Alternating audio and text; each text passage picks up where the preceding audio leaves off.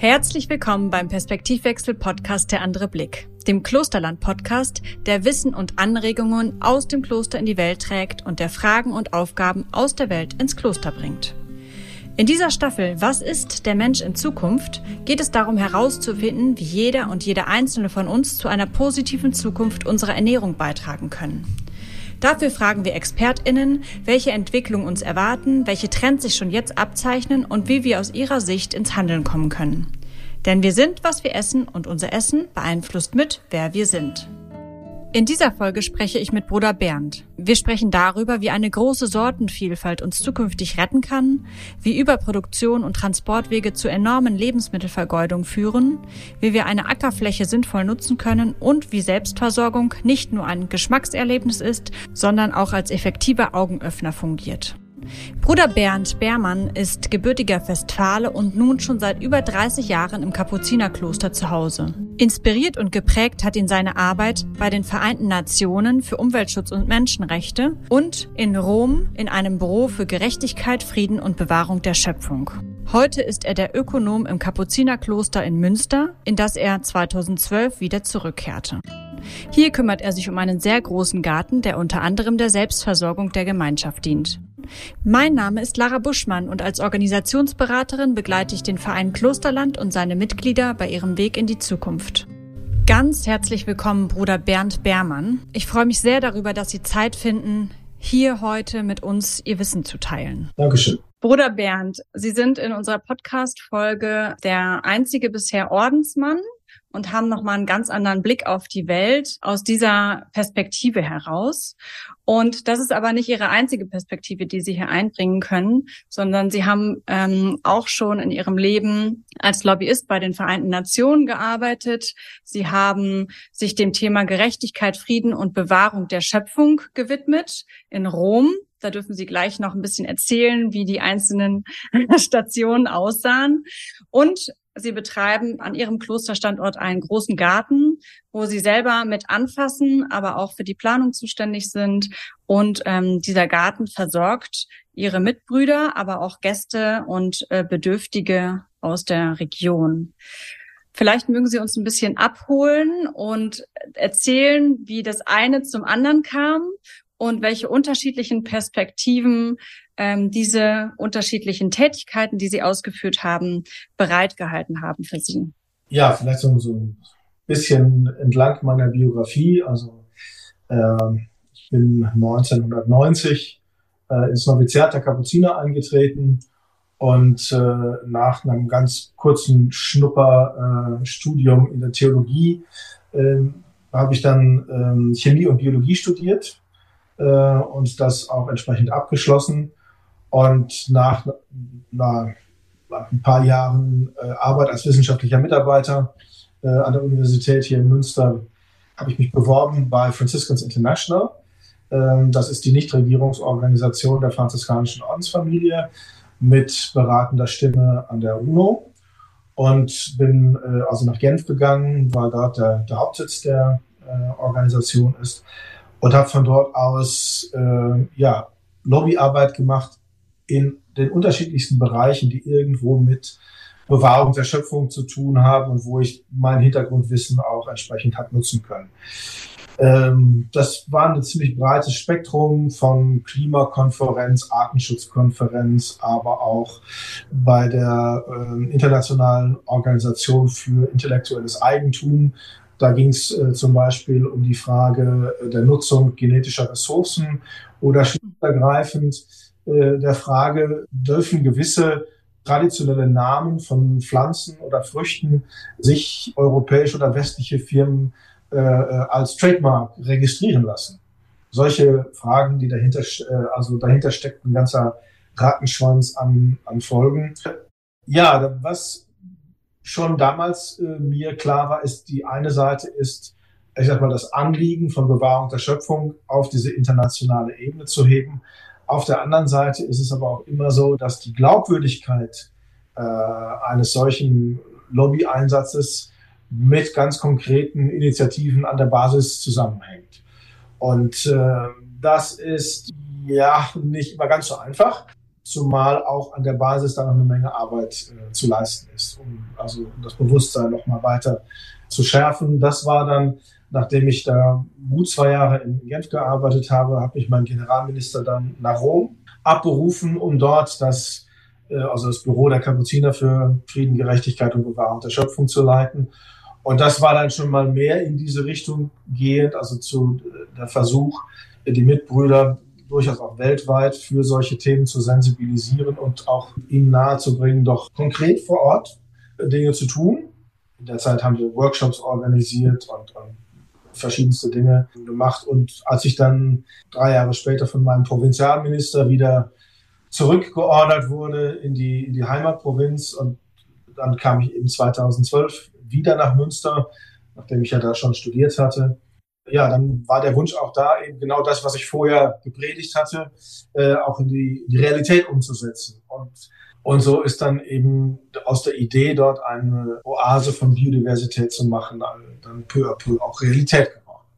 Indem wir dann in Zusammenarbeit mit dem Naturschutzbund hier vor Ort, mit dem Wissen und den Connections, die dahinter hängen, äh, alte Sorten in den Garten hineingeholt haben und äh, ja, das machte dann die Runde und irgendwann ist das dann, ja, ich will nicht sagen ein Selbstläufer, aber zumindest gibt es dann auch Leute, die sagen, ah, ich kenne da was oder wir haben hier irgendwie noch einen, alten Baum oder hier nochmal ein altes Gemüse oder so. Habt ihr Interesse, äh, das bei euch auch anzupflanzen? Und so äh, ist das entstanden und gewachsen. Total spannend. Von der ganz hohen Flughöhe sind sie quasi immer näher rangezoomt, um dann am Ende selber die Erde zu spüren. Holen Sie uns nochmal ab, dass wir eine Vorstellung davon kriegen. Ähm, was heißt das Kapuzinerorden und weltweit? Also um wie viele Gemeinschaften handelt es sich? Wie sind die miteinander vernetzt? Wie viele Menschen sind das? Und auch ähm, dann jetzt im Kleinen, wie viele Leute befinden sich in Münster und ähm, wie sieht es da aus? Also wir Kapuziner sind in 92 Ländern vertreten. Äh, wir sind insgesamt 10.000 äh, Mitbrüder plus minus und wir sind hauptsächlich in Seelsorge tätig. Das heißt also auch viel mit Menschen unterwegs. Und wie viele Menschen das dann insgesamt sind, die irgendwie mit uns zu tun haben oder über uns mit unseren Inhalten auch äh, zu tun kriegen, das kann ich äh, schwer sagen. Also es werden auf jeden Fall mal 100.000 sein, wahrscheinlich sind es nochmal. Hier in Deutschland haben wir noch sieben Häuser, demnächst äh, wieder acht. Auch hier in Deutschland sind wir hauptsächlich seelsorgerisch unterwegs. Und hier in Münster waren wir bis vor einem Jahr noch eine sehr große Gemeinschaft mit äh, einer Altenstation und mit, dem, äh, mit der Ausbildung der jungen Mitbrüder. Aufgrund, das wäre jetzt ein bisschen zu lang, das alles zu erzählen, von großen Umstrukturierungen, tatsächlich auch äh, in Europa der, der Provinzen und äh, ähnlichen Dingen, mussten wir uns auch sehr umstrukturieren, was dazu geführt hat, dass die Brüdergemeinschaft jetzt noch zehn sind und wir das Haus jetzt auch nochmal ganz anders nutzen, also zum Teil auch nach, nach außen vermieten, aber weiterhin auch diesen Garten betreiben und auf die Dauer äh, wollen wir hier auch eine Restauration betreiben, die dann aus dem Garten sich speist, zum guten Teil. Hundertprozentig haben wir das nie hingekriegt, äh, also weil einfach spätestens im Herbst äh, wird ja die Auswahl im Garten dann doch irgendwann mal sehr überschaubar und immer nur Grünkohl, so gern ich den esse, aber äh, immer nur Grünkohl über den Herbst ist dann irgendwann auch äh, ein bisschen zu viel des Guten. Wir wollen uns ja die Frage stellen, was der Mensch in Zukunft ist, mit einem S oder mit zwei S geschrieben das ist. Und da sind wir ja schon bei dem Thema ähm, Bewahrung der Schöpfung einerseits, auch wir als Menschen in Zukunft in unserer Umgebung. Und gleichzeitig ist es ja eine sehr konkrete Frage, was haben wir dann eigentlich noch auf dem Teller und wie können wir dafür sorgen, dass es uns damit dann gut geht, aber eben auch, wir überhaupt noch lebensfähig sind, ja. So brisant ist es ja an einigen Stellen, diese, diese Thematik. Wenn Sie jetzt von Ihrem Höhenflug in der Lobbyarbeit runtergekommen sind in, in Ihren eigenen Garten und jetzt diese gesamte Spanne öffnen können, was ist denn aus Ihrer Sicht tatsächlich zu tun, und konkret auch, was können denn zum Beispiel Standorte wie eben Klosterstandorte oder andere Arten von Gemeinschaften, wie können die ins Handeln kommen? Also was ist zu tun, so dass es auch relevant ist? Ja, dass es relevant wird, das ist eine, das stelle ich mal ganz hinten an, sage ich mal. Hm. Am Ende geht es ja dann auch darum, wie stark lässt sich das Ganze replizieren, also wie, wie viele machen am Ende auch mit bei der ganzen. Mhm. Also ich fange vielleicht noch mal mit dem Höhenflug an ich erinnere mich, ich war äh, in meiner Zeit, als ich in Rom war, dann auch noch weiterhin auch ein bisschen lobbymäßig unterwegs und in Rom äh, sitzt halt die FAO, die Food and Agricultural Organization. Und äh, da habe ich auch bei äh, ein, zwei ganz interessanten Konferenzen äh, teilgenommen. Und äh, ich erinnere mich an ein kleines NGO-Briefing, wo einer der Vizechefs der FAO äh, mit am Tisch saß und äh, wo er noch so sagte, wir, wir produzieren jetzt schon, das ist bitteschön alles 2011, ja, die Zahlen, die ich da äh, habe, genug, als dass wir die ganze Weltbevölkerung ernähren könnten. Äh, das Problem an der Geschichte ist als erstes mal die Verteilung. Ein ganz, ganz großes Problem in der Welternährung ist äh, der Verlust nach der Ernte. Also wie viele Lebensmittel weggeschmissen werden, die produziert werden, die also theoretisch gegessen werden können, bis sie tatsächlich beim Verbraucher sind. Und wie viel, das muss man sich selber auch mal fragen, wie viel schmeißt man denn selber weg? Ich meine, dass mal was schlecht werden kann, das ist eine ganz klare Kiste. Aber äh, ist die Frage, wie voll ist mein Kühlschrank die ganze Zeit, wie viel wird mir dann auch regelmäßig schlecht und, und äh, die, die Dinge, die dahinter stehen, weil da hängt eine Menge dran. Und wenn Sie sehen, wie viel äh, Lebensmittel tatsächlich weggeschmissen werden, zwei kurze Beispiele vielleicht der größte europäische Markt für Obst und Gemüse sitzt in Paris, äh, Le Bon, äh, Grand Marché. Und dort ist es so, da kommen die, die Orangen in Europaletten äh, Kisten an, die dann aber auch so einen Meter hoch sind. Und wenn eine Orange faul ist, wird das ganze Ding in die Tonne gehauen. Ja? Das ist äh, also nur um mal zu sehen, was da, also wie, wie Dinge da so äh, passieren. Und das andere ist, wenn Sie, wenn Sie schauen, äh, das werden Sie vielleicht selber auch kennen, wenn Sie in Bäckereien gehen. Wie viel Auswahl haben Sie noch, selbst wenn Sie abends um 19 Uhr dahin gehen? Das wird ja bei weitem nicht mehr alles verkauft. Und all das, was dann da noch liegt, wird eingesammelt und muss dann aufwendig aufbereitet werden und wird dann irgendwie als Viehfutter benutzt. Mhm. Also das, das ist schon mal, das ist ein, ein Riesending. Also die Frage der Nutzung von Nahrungsmitteln und wie viel wir tatsächlich wegschmeißen, mhm. das ist ein Riesending. Das andere ist aber auch die Frage, wie produziere ich äh, Nahrungsmittel? Und welche Nahrungsmittel produzieren wir denn eigentlich? Einer der Gründe, weshalb wir äh, hier in, in unserem Garten zum Beispiel sehr, äh, eine sehr große Bandbreite an verschiedenen Apfelsorten haben, ist, dass, äh, ähm, und vor allen Dingen auch Sorten, die so nicht mehr angebaut werden, ist, ja, wir merken das im Moment, äh, ja, das Klima wandelt sich. In welche Richtung wissen wir noch gar nicht so ganz genau. Das kann in die eine oder andere Richtung gehen, je nachdem, was der Golfstrom so tut oder auch nicht. Wir haben mittlerweile in der, in, also in der, in der Produktion von Äpfeln Sorten, die auf das aktuelle Klima beziehungsweise auf das Klima, was wir vor zehn Jahren noch hatten, gezüchtet worden sind. Und natürlich nach ein paar anderen Kriterien wie süß, eine mittlere Lagerbarkeit und äh, das Aussehen muss natürlich auch stimmen. Wenn der Klimawandel sich weiter fortsetzt, haben wir nur zwei Möglichkeiten. Entweder wir greifen zurück auf alte Sorten, versuchen über klassische Kreuzungen was hinzukriegen, oder wir gehen in die Gentechnik. Die ist aber auch nicht so ganz ohne. Also, mhm. aber damit wir überhaupt äh, anderes genetisches Material haben, was andere Eigenschaften hat als das, was wir bis jetzt immer bevorzugt haben, müssen wir sie halt noch haben, wenn sie weg sind. Die genetischen Ressourcen sind sie weg. Und dasselbe mhm. gilt, was für den Apfel gilt, gilt für die Tomate, gilt für die Kartoffel, gilt für die Bohne, die, die Erbse, also alles, was wir mhm. äh, so kennen. Von daher ist der Erhalt solcher, solcher alten Sorten erstmal schon mal von Bedeutung. Und das Zweite ist natürlich auch die Tomatenzeit. Wenn ich bei uns ins Tomatenhaus hineingeht, haben wir dieses Jahr ungefähr 25 Sorten an Tomaten da. Schwarze, gelbe, grüne, rote, äh, wie auch immer, dicke, dünne, kleine, äh, alles Mögliche, die sich aber auch im Geschmack unterscheiden. Also schmecken natürlich alle irgendwie nach Tomate, aber ansonsten gibt es durchaus säuerliche, es gibt süßlichere, es gibt festere, es gibt saftigere Sorten und so weiter und so weiter.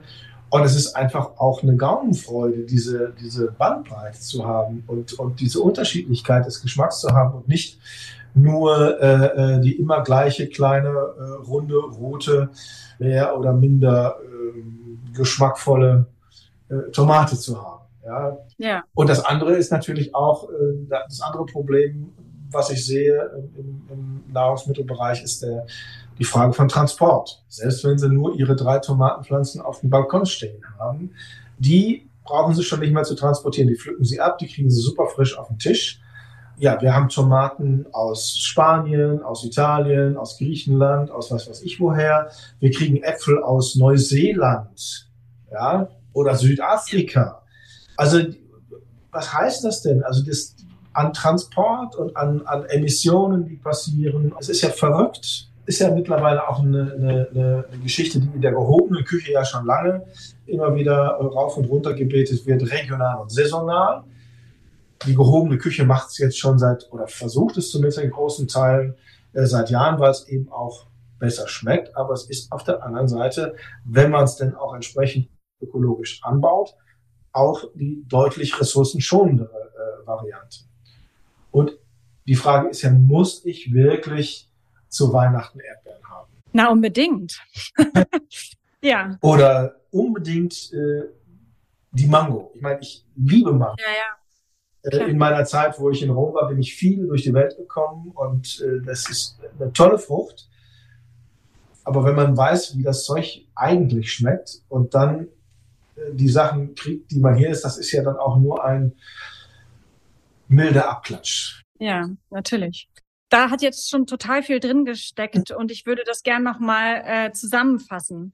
Also wir sind davon ausgegangen, dass wir gesagt haben, es geht einmal natürlich um die Verteilung. Eigentlich wird ausreichend produziert und ähm, es ist gerade schlecht verteilt. Mhm. Ähm, dann haben wir die Transportwege uns angeschaut und gesehen, äh, sowohl der Transport spielt eine große Rolle, ist ein großer Hebel, also von wo kommt es, aber auch wie kommt es bei uns an und was wird dann dementsprechend weggeworfen, beziehungsweise auch, was wird einfach überproduziert vor dem ähm, vor dem Hintergrund, dass wir scheinbar bis Ladenschluss alle Regale voll haben wollen, beispielsweise. Da gibt's ja auch schon viele, das können wir auch nochmal verlinken, es gibt ja schon viele ähm, Initiativen, die sich darum kümmern, ähm, ja, Apps und dergleichen mehr, ähm, wo man quasi abgelaufene Lebensmittel kaufen kann oder eben was übrig ist, ähm, sich holen kann und so weiter. Ähm, und dann ist natürlich, wenn wir jetzt im Supermarkt stehen oder auf dem Markt, dass wir einfach mal draufschauen, wo kommt das eigentlich her? Sind diese Äpfel jetzt hier aus der Region oder sind die aus Italien oder sogar aus Neuseeland? Ähm, was ja wirklich quasi das ad absurdum geführte ist, insbesondere bei Äpfeln in der Äpfelzeit, ähm, dass das überhaupt möglich ist und ankommt und auch preislich scheinbar noch so ist, dass ähm, Menschen bereit sind, das zu kaufen. Ja. Ja. Ähm, und dann hatten wir das tolle Thema Sortenvielfalt, wo es natürlich einerseits um Geschmack geht. Hatten wir auch schon als mit der ähm, Food-Trendforscherin Hanni Rützler habe ich auch schon über Geschmack ges gesprochen, weil sie auch sagte, erst wenn wir den Geschmack wieder schulen, haben wir auch eine Wertschätzung der Lebensmittel erreicht und die wiederum kann unseren Konsum verändern. Ja, und ähm, das ist ja vielleicht ähnlich auch, was Sie gerade ansprachen.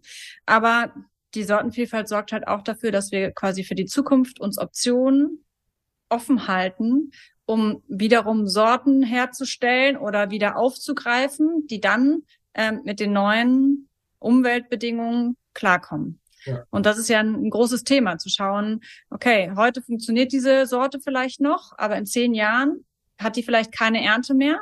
Und was machen wir dann? Und dann, sagten Sie schon, kann man irgendwie über die Genforschung gehen und sich da abhängig machen von solchen Forschungsergebnissen oder eben sagen, ich hätte da noch ein paar Samen oder Pflänzlein in meinem Garten und die tragen jetzt ganz gut, obwohl sie jahrelang irgendwie in Vergessenheit geraten waren.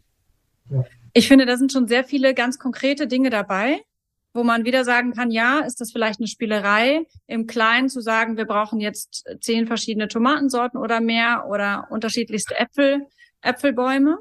Und dennoch ist es ja ähm, ein Garten, der alte Sorten weiter pflegt und anbaut, ist eben ein Garten, der dafür sorgt, dass diese Sorten weiterhin erhalten bleiben. Und wenn man, ich sag mal, in die Klosterlandschaften hineinschaut, also mhm. natürlich gibt es mittlerweile viele Gemeinschaften, die auch äh, ähm, in, in Kontexten leben, äh, die eher, ich sag mal, Wohnungen äh, gleich und ähnlichen Dingen. Aber es gibt ja durchaus noch klassische Klöster, die ja äh, häufig auch äh, ein ordentliches Stück Land äh, drumherum haben. Das Problem, was Ordensgemeinschaften häufig haben, ist, wer macht's? Also wer kümmert mhm. darum? Mhm. Das ist natürlich eine mhm. Geschichte, wo man auch nochmal kreativ werden muss, mhm. wenn man sowas machen will. Äh, Gibt es unterschiedlichste Varianten. Aber das Land ist ja erstmal da, der Boden ist da, was ja eine Riesenressource ist.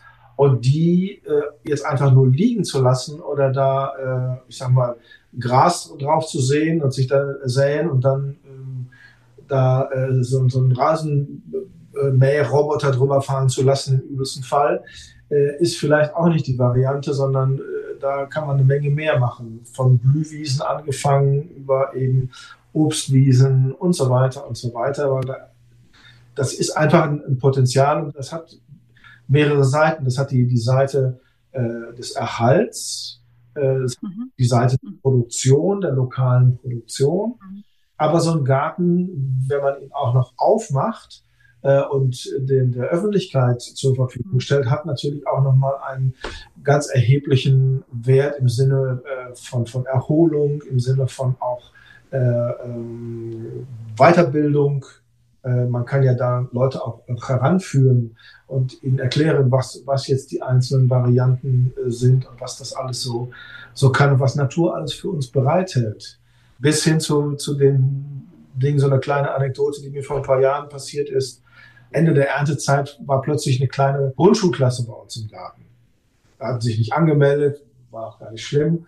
Und dann sind wir ganz nett ins Gespräch gekommen. Und was für mich interessant war, obwohl der Garten schon fast leer geerntet war, habe ich noch so, so, so ein, zwei kleine Tomatillos gefunden und habe dann gefragt, ob sie das denn kennen, was das da ist, weil das ist nämlich nicht so ganz äh, häufig.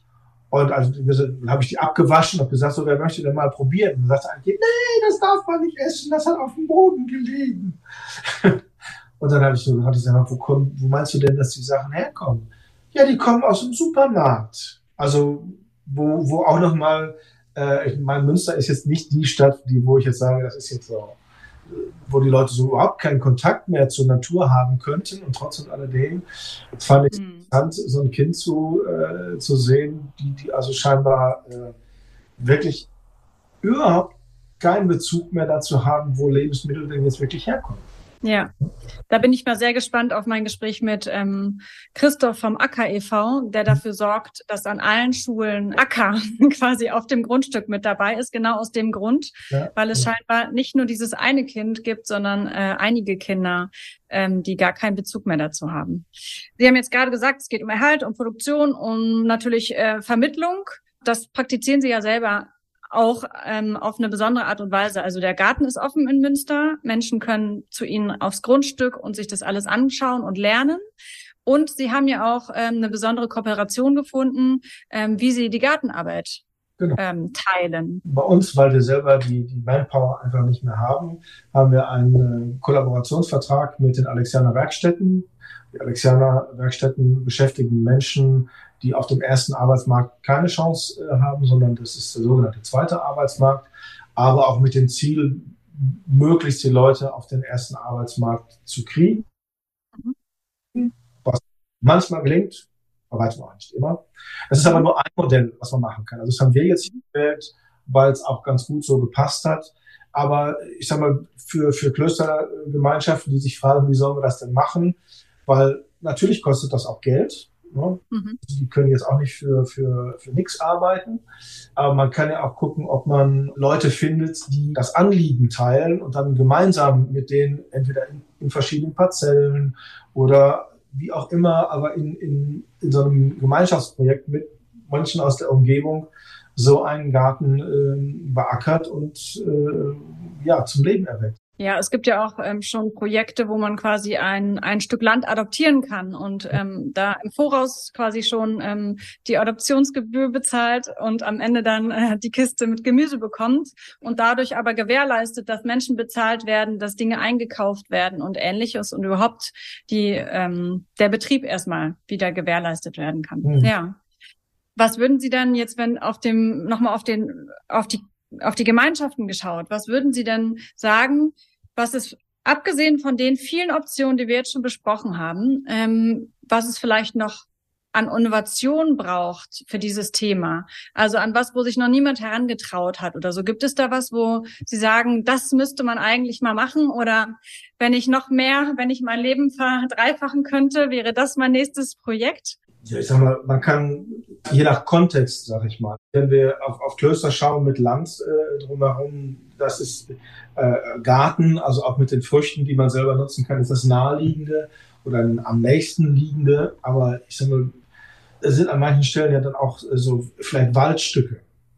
Mhm. Thema Wald ist ja etwas, ist die Frage, wie stark muss der, äh, soll der Wald genutzt werden? Oder kann man tatsächlich äh, schauen, dass der Wald nochmal wieder zu einem, also von einem Forst mehr Richtung Wald geht? Oder wenn der Forst auch genutzt werden soll, wie, wie kann man es machen? Also an vielen Stellen, jetzt kommt wieder der, der internationale Hut. Äh, es gibt ja viele Initiativen auf internationaler äh, Ebene, zu sagen, also nicht mehr Monokulturen auch im Wald anzulegen, sondern auch da eine Vielfalt hineinzubringen.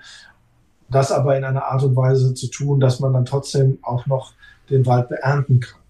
Mhm. dass ich, dann kann ich natürlich nicht mehr mit den riesen Erntern da reinfahren. Das ist mhm. dann mehr mhm. Arbeit.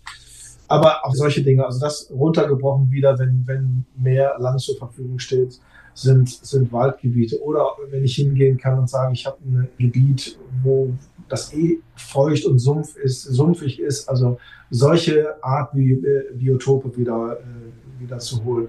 Ist an vielen Stellen die Frage, wie können wir Habitate wiederherstellen? Also jetzt wirklich im biologischen Sinne, dass viele verschiedene Pflanzen- und Tierarten wieder Heimat fassen können. Mhm. Ähm, ich war jetzt im Urlaub in den Niederlanden und was mir auffiel, zumindest dort unmittelbar um das Kapuzinerkloster dort äh, herum in, in Velp, ist, dass zumindest in den Niederlanden wieder äh, Ackerstreifen freigelassen werden. Also hier in Deutschland war es in den letzten Jahren, ich weiß nicht, ob es immer noch so ist, so, dass die, die Ackerstreifen fast ganz weggekommen sind, die ja durchaus auch nochmal äh, im Sinne einer Blühwiese eine ökologische Bedeutung haben.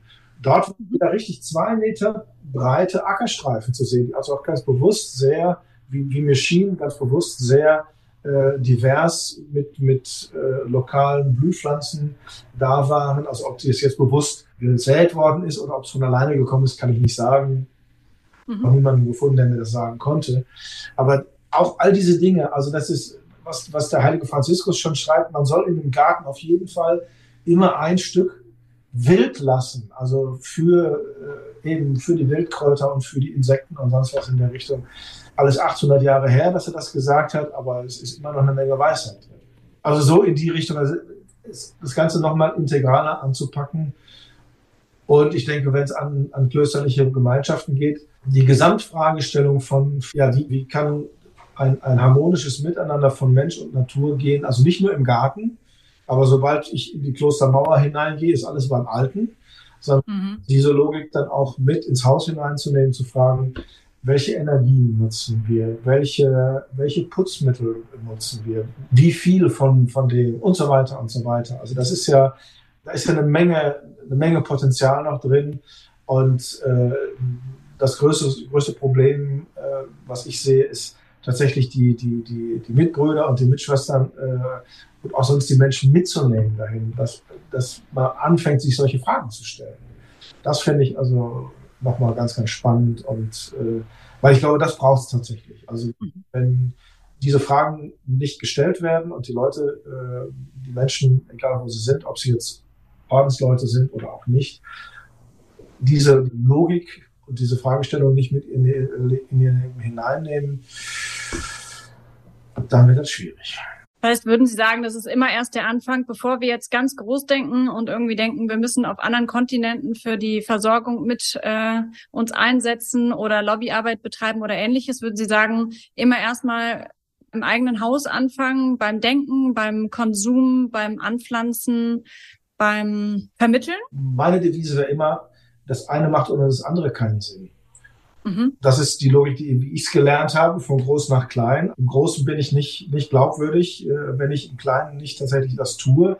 Auf der anderen Seite wird sich, wenn ich immer nur klein, klein denke und nicht denke, dass da auch nochmal äh, an manchen Stellen tatsächlich auch politisch etwas passieren muss, mhm. ich mich dafür auch einsetze, wird das Kleine alleine nicht ausreichen. Ich glaube auf der anderen Seite, dass wenn wir darauf warten, dass wirklich jeder und jede auf diesem Planeten hundertprozentig kapiert hat, dass das, was Wichtiges ist, dann ähm, dauert es einfach zu lang. Gibt es denn noch was, also äh, auf der auf der höheren Ebene, auf der Lobbyebene, auf der ähm, politischen Ebene und so weiter oder auch auf der Fortbildungs- und Kommunikationsebene, gibt es da was, wo Sie sagen, da zu diesem Thema oder auf diese Art und Weise sollten sich mal alle Klosterstandorte zusammenschließen oder auch alle anderen Gemeinschaften, die irgendwie sagen, wir haben Land und wir haben Boden, wir leben zusammen, wir haben Möglichkeiten, weil wir Kontakt zu vielen Menschen haben? Was, glaube ich, wichtig ist, ist bei all denen, die sich darum bemühen, also wenn es darum geht, also dass die Leute in Austausch sind, dass man Erfahrungen mhm. austauscht und vielleicht auch merkt, wo sind Schwierigkeiten. Was Fortbildung angeht, glaube ich, oder bin ich persönlich sehr äh, fest davon überzeugt, dass es Erfahrungsorte braucht. Das finde ich ganz wichtig. Mhm. Irgendwo ähm, in, in Klassenraum zu gehen oder in Hörsaal oder in, in wie was weiß ich, in ein schickes Bildungshaus irgendwo in der Innenstadt von irgendeiner großen Stadt und dann da schöne Bilder äh, per PowerPoint zu zeigen, ist irgendwie nett, aber ich glaube nicht, dass das die Leute wirklich im Tieferen anspricht. Und mhm. äh, Natur ist eben nicht auf dem Bildschirm, sondern Natur ist, da muss ich schon mal aus, aus der Tür raus.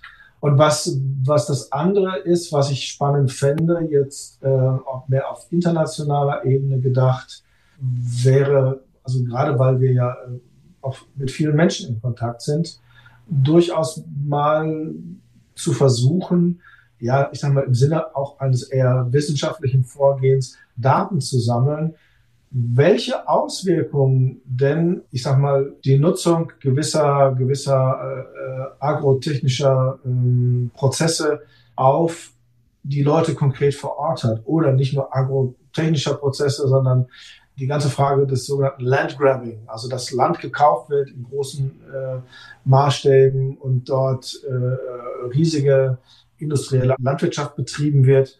Was hat das denn für Auswirkungen auf die Leute vor Ort? Also mhm. da brauchen wir gar nicht so weit zu gehen. Also wenn man in den deutschen Osten hineinschaut, diese riesigen Produktionsstätten, die es da gibt, und sich anschaut, wie die Dörfer dort aussehen. Nichtsdestotrotz, auch das hat ja Auswirkungen. Also diese, diese, äh, dieser Frage mal nachzugehen, geht es den Leuten denn damit wirklich gut? Da wären wir dann bei, was ist der Mensch in Zukunft mit einem S? ne? Also wie, wie sind wir dann eigentlich mit uns und unserer Umwelt und wie geht es uns dann damit? Mhm. Und das andere ist ja auch, also ich sag mal, wir jagen ja an vielen Stellen über, über äh, das äh, dies noch haben wollen und sich das noch leisten können und ähnlichen Dingen. Am Ende ähm, ist ja das nicht das Bedürfnis, sondern das Bedürfnis ist ja irgendwie eher äh, auf einer zwischenmenschlichen Ebene ansehen oder geachtet sein oder wie auch immer äh, oder mit, mit dazugehören und ähnliche Dinge.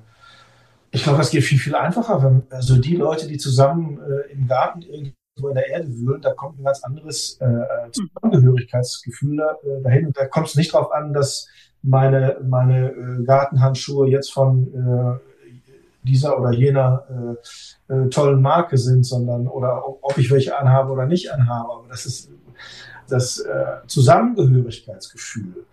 Mhm. Das ist das, was, was viele Leute am Ende eher suchen, aber an der, äh, an der falschen Stelle. Wir nähern uns jetzt schon dem Ende und ich würde gerne noch einmal auf Ihre Gemeinschaft zurückkommen, die nämlich noch eine weitere Besonderheit hat, ähm, nämlich, dass sie eine sehr internationale Gemeinschaft ist. Mhm. Ich las Sie haben Kapuziner bei sich, die aus Indien stammen, aus Vietnam, aus Lateinamerika und ähnliches. Und natürlich auch aus unterschiedlichen Teilen Deutschlands. Da haben Sie einen sehr internationalen ähm, Blick auf das Zusammenleben, aber natürlich auch auf das Thema Ernährung, ähm, wie wir es jetzt hier besprochen haben. Also ich sag mal, im, im, im tagtäglichen Miteinander ist erstmal schon mal wichtig, dass so jeder auf seinen Geschmack auch kommt.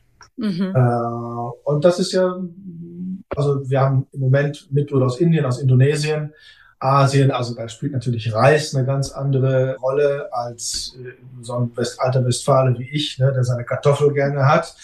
Das finde ich eine sehr, ähm, sehr spannende Geschichte, aber auch im Austausch. Also das, weil, weil im, im, auch wenn wir auf ähnliche Zutaten zugreifen, aber äh, die, die unterschiedliche Art und Weise, das zuzubereiten und dann auch äh, miteinander zu teilen. Also es ist jetzt bei uns nicht so, dass dann indisch gekocht wird und gleichzeitig deutsch.